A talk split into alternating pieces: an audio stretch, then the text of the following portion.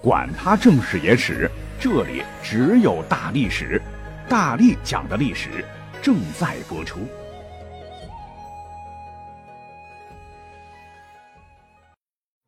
大家好，我是大力丸。虽有“子不语怪力乱神”之言，但咱要细扒历史的话，就会发现，别说是野史了，就算是正史中，确实也散落着不少荒诞不经的离奇记载。是出于某种政治目的人为制造的谣言，还是捕风捉影以讹传讹？有些记载因为距离我们太过遥远，还真一下说不清楚，成了未解之谜。所以呢，咱们本期节目就按照时代顺序来好好的探索探索。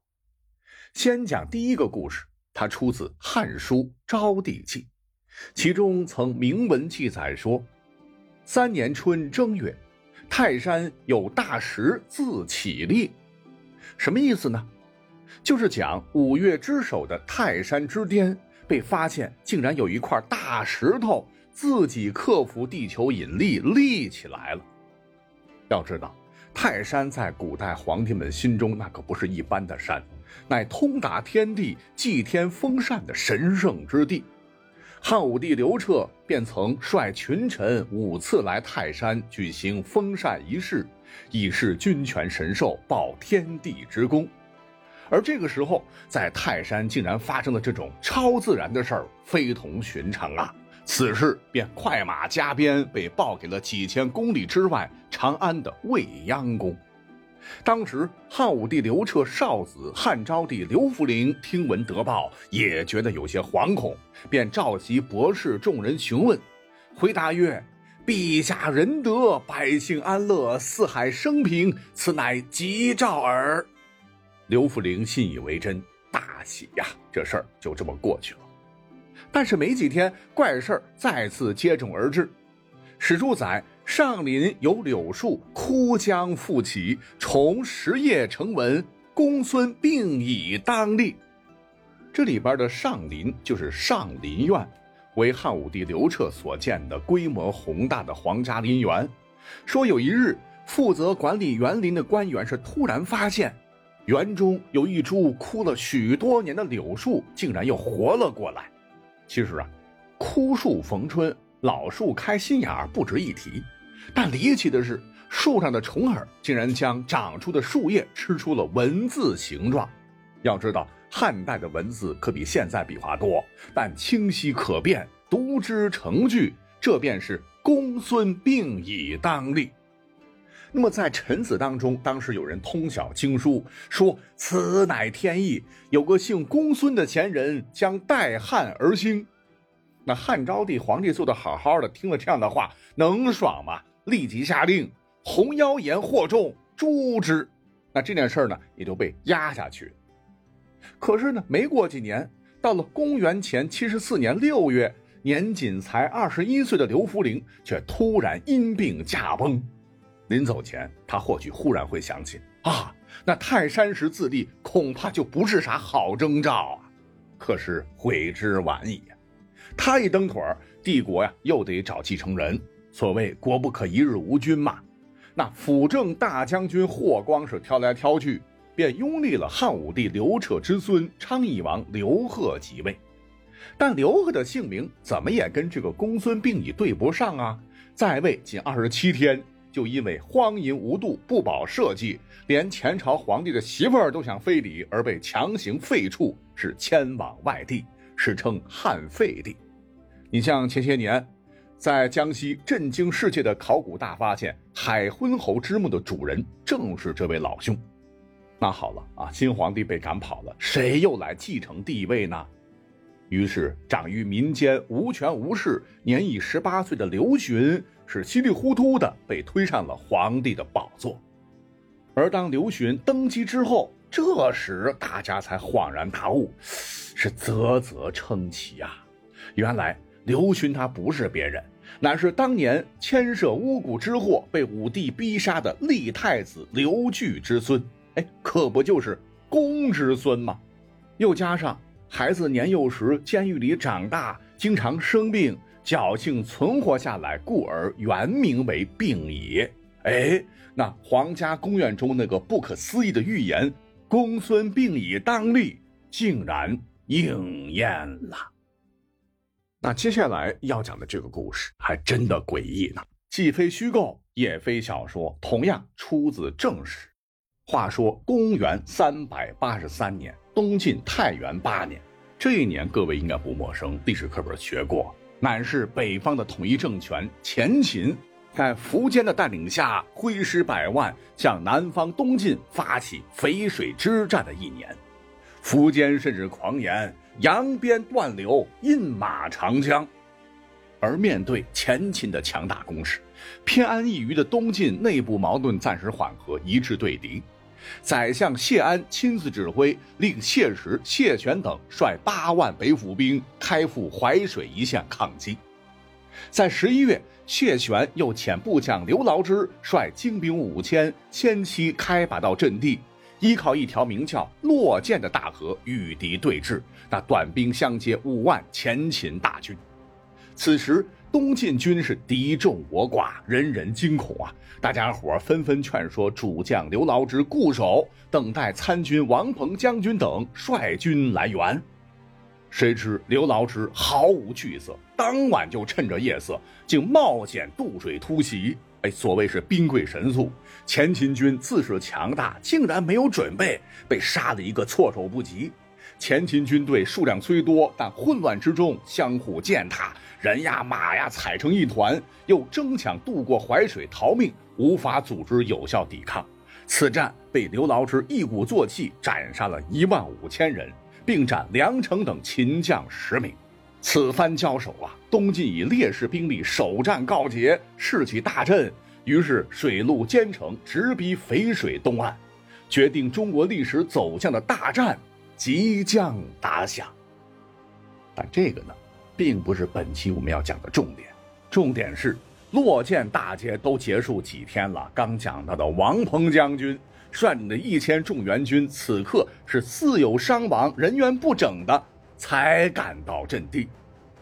根据《健康杂记》中曾记载说，月三日，彭实抵洛涧，那失了人马、贻误战机，当是要处死的。但是东晋统帅听了他的详细汇报，竟然完全没有惩罚他，反而让他继续参战。史书又载说，底洛劳之以胜，转赴淝水，有战功，过隋攻抵，后死于桓玄之乱。那以治兵严格的北府军为什么会放过王鹏呢？原来王鹏汇报说，行军途中是碰到了令人匪夷所思的事情，这才姗姗来迟。事情的经过是这样的：当时王鹏领命率军赶赴洛涧途中，马上就要到了，行至附近野溪时，这个野溪就是安徽安庆市的岳西县附近吧。斥候回报说：“啊，前方有一支形迹可疑的军队突然出现，人数不到两百，离我们只有十几里路程了。那一算的话，己方兵力是对方的数倍。王鹏料定必是前秦军的小股部队，便马上命令熄灭火把，弓箭手迅速埋伏在山路两侧，准备打一场漂亮的伏击。哎，真如他所料，当敌军远处赶来，刚入包围圈。”他是一声令下，是箭簇如雨，嗖嗖嗖，是扣多重箭，是扑于马下。但是呢，这支莫名的军队非常顽强，回过神后马上反击，黑灯瞎火的，当时居然使用了一种威力巨大的武器，能冒火光，且哒哒哒的声音是不绝于耳，威力也远比弓弩是强了不少。王鹏军一下子伤亡不少。书中载说：“有器名火焰出，声震于野。北府兵有中火焰者，遂仆地，血流不止。”哎，这怎么办呢？王鹏急中生智，干脆速速火攻吧。他命令士兵置枯枝于山道上，又以硫磺裹布，是火箭射之。因为是埋伏战嘛，当时晋军居高临下，有地形优势。而就在此时。夜色掩护之下，山中有呼呼刮起了怪风，火借风势是席卷而来，噼里啪啦，浓烟滚滚之下，箭矢一刻不停，呼啸着射向敌军。很快，王鹏军又重新占据了上风。最终，对方人马坚持不住，开始溃逃。在火光映照之下，晋军惊奇地发现，对方根本就不是前秦的军队，都穿着奇怪的衣服，且兵士皆黄发、鹰鼻、羡慕，仿若胡人。而且呢，能依稀见到对方军旗上面写着“常胜军”三字。而无法解释的是，本来距离洛涧河也就没多少路程了，战斗呢也就进行了几个时辰而已。可是战斗结束后，王鹏部队整顿好，立即向目标进发，是不到半天时间，天明时啊就已经赶到了洛涧。可当他们以最快的速度赶到阵地的时候，发现战斗已经结束了。更加疑惑不解的是。他们总觉得不过就耽误了半天时间吧，怎么比原定的时间晚了三天呢？而史书当中的文字到这里也就戛然而止。那这段文字描写非常非常奇怪。我们翻遍史书，匈奴、鲜卑、羌族、羯族、氐族，还是王猛、苻坚、慕容垂、谢玄、刘牢之，那个时代你就压根儿找不到一支打着常胜军旗号的军队的任何的蛛丝马迹。原本记载此事的《健康杂记》，很遗憾也没有记载此战之后这支无法解释的常胜军最终是去了哪里。他们就这么地经过这次战斗，在历史当中突然又消失了。那值得一说的是，记载整个战事的这个《健康杂记》，它虽然呢不是二十四史之一，但是作者唤作沈约。